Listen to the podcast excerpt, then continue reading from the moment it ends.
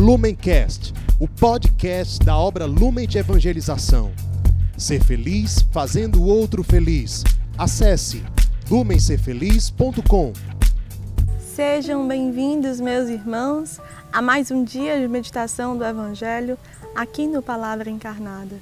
Hoje, dia 18 de junho, sexta-feira, vamos meditar o Evangelho que se encontra no livro de São Mateus, capítulo 6, versículos 19 ao 23. Vamos clamar a presença do Espírito Santo para que seja Ele a conduzir o nosso coração na leitura, meditação e entendimento do que o Senhor quer de salvação para mim e você neste dia. Estamos reunidos em nome do Pai, do Filho, do Espírito Santo. Amém. Vinde, Espírito Santo, enchei os corações dos vossos fiéis e acendei neles o fogo do vosso amor. Enviai, Senhor, o vosso Espírito, e tudo será criado, e renovareis a face da terra. Oremos, ó Deus que instruístes os corações dos vossos fiéis, com a luz do Espírito Santo, fazei que apreciemos retamente todas as coisas, segundo o mesmo Espírito e gozemos sempre de Suas consolações. Por Cristo, Senhor nosso. Amém. Vamos à leitura do Evangelho. Naquele tempo, disse Jesus a seus discípulos: Não junteis tesouros aqui na terra, onde a traça e a ferrugem destrói e os ladrões assaltam e roubam. Ao contrário, Juntai para vós tesouros no céu, onde nem a traça e a ferrugem destroem, nem os ladrões assaltam e roubam. Porque onde está o teu tesouro, aí estará também o teu coração. O olho é a lâmpada do corpo. Se o teu olho é sadio, todo o teu corpo ficará iluminado. Se o teu olho está doente, todo o corpo ficará na escuridão. Ora, se a luz que existe em ti é escuridão, como será grande a escuridão? Meus irmãos, o Evangelho de hoje nos dá uma graça infinita de adentrarmos na essência do Evangelho, na essência da presença de Jesus nas nossas vidas. Quando entendemos que Jesus é o nosso tesouro encontrado nesta terra, que demoramos muito a encontrar, que muitas vezes, na verdade, percebemos que Ele foi quem nos encontrou, foi quem nos buscou. Nós temos uma vida que ganha todo um sentido novo. E só conseguimos desfrutar disso se nos colocarmos numa docilidade, numa submissão de entrar nos mesmos caminhos que Jesus caminhou de descermos na humildade, de descermos na mansidão, de sentir toda a compaixão a qual Jesus também sentiu nesta vida, nesta terra, quando se encarnou, quando sentiu as dores da humanidade e quando quis transformar todas as dores em amor, daquilo que era treva em luz. Quando entendemos isso, nós colocamos o nosso tesouro nós colocamos toda a atenção do nosso coração nas coisas do alto, nas coisas que não passam. São essas as coisas que o Evangelho aqui salta, que nem a traça, nem a ferrugem destrói. Que não há como ser roubado de nós. Que não há como sequer tirar o nosso estado de espírito da alegria, da mansidão, da benevolência, porque a nossa vida é firmada nos passos, nos caminhos e nos sentimentos do coração de Cristo. Entendendo isso, nós de fato recebemos uma vida nova. E quando andamos assim, quando damos atenção a estas coisas, todo o nosso coração se ilumina, todo o nosso corpo se rejubila toda a nossa vida ganha um sentido novo, ganha um sabor novo. Ao contrário, se encontramos o Cristo, mas se caminhamos dando uma atenção exacerbada ao que passa, ao que fica, o nosso coração sempre está preso. Nosso coração vai se tornando mesquinho, medíocre, pequeno demais.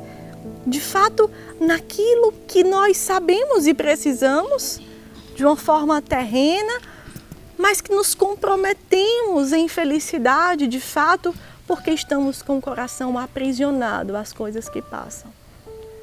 E o mais forte disso, no último versículo desse evangelho, é que se caminhamos assim, a nossa luz vira escuridão. E por isso será uma escuridão muito grande na terra. Quando nós temos uma vida, uma vocação, que poderia fazer toda a diferença para nós e para a humanidade. E nós abafamos isso porque nós nos apegamos às coisas que estávamos acostumados antes de Cristo nos encontrar. Nós não estamos colocando o sentido da nossa vida no diferencial que nós temos a cumprir nesta terra, na missão que o Senhor designou e nos confiou quando estávamos no seio da nossa mãe. Isso é muito sério, meus irmãos. Todo o evangelho ele vai destrinchando a alegria, a paz, o quanto vale a pena colocar a nossa vida firmada e amparada nas coisas do alto. E mais forte do que isso é entender se nós não caminhamos nesses passos, nós não estamos apenas fazendo um mal a nós mesmos. Nós estamos entrando numa grave falta de omissão na construção de uma humanidade que poderia reconhecer a presença de Cristo um pouco mais por causa da fragilidade da nossa vida sendo amparada pela graça que vinha do alto. Se deixamos essa graça escorrer pelas mãos, se deixamos ela ir embora pouco a pouco, pela falta do nosso testemunho, pela falta das oportunidades que Deus nos manda para entrarmos nesta graça divina, nós estamos transformando o mundo numa escuridão ainda maior. Por exemplo, você, nosso amado irmão das casas de acolhimento, quando você deixou toda aquela vida para trás, houve um momento histórico, um fato concreto que você relembra, que você narra, que você testemunha, mas se aquele fato ele está desassociado de como você anda hoje, ou seja, se a sua vida hoje ela não vai crescendo na graça que Deus derrama todos os dias quando lhe concede mais dias de vida, sua vida já está na escuridão, porque você não está aproveitando essa vida que tem sabor pelas graças do alto que são derramadas diariamente. Há uma graça que Deus derramou naquele tempo que Ele não derrama mais, foi para aquele tempo. E há uma graça que Deus derrama agora, que precisa também de uma resposta agora para colaborarmos com o seu processo de salvação. Nós sabemos que Jesus fez toda a sua parte, mas a minha e a sua ainda não terminou. Às vezes sequer começou. Depende de onde estamos colocando o tesouro das nossas vidas, aonde estamos colocando o nosso coração. Meditemos nisso para entender se a nossa vida ela de fato está testemunhando todo o sabor, alegria e felicidade de uma vida na graça, de uma vida amparada nas coisas que não passam.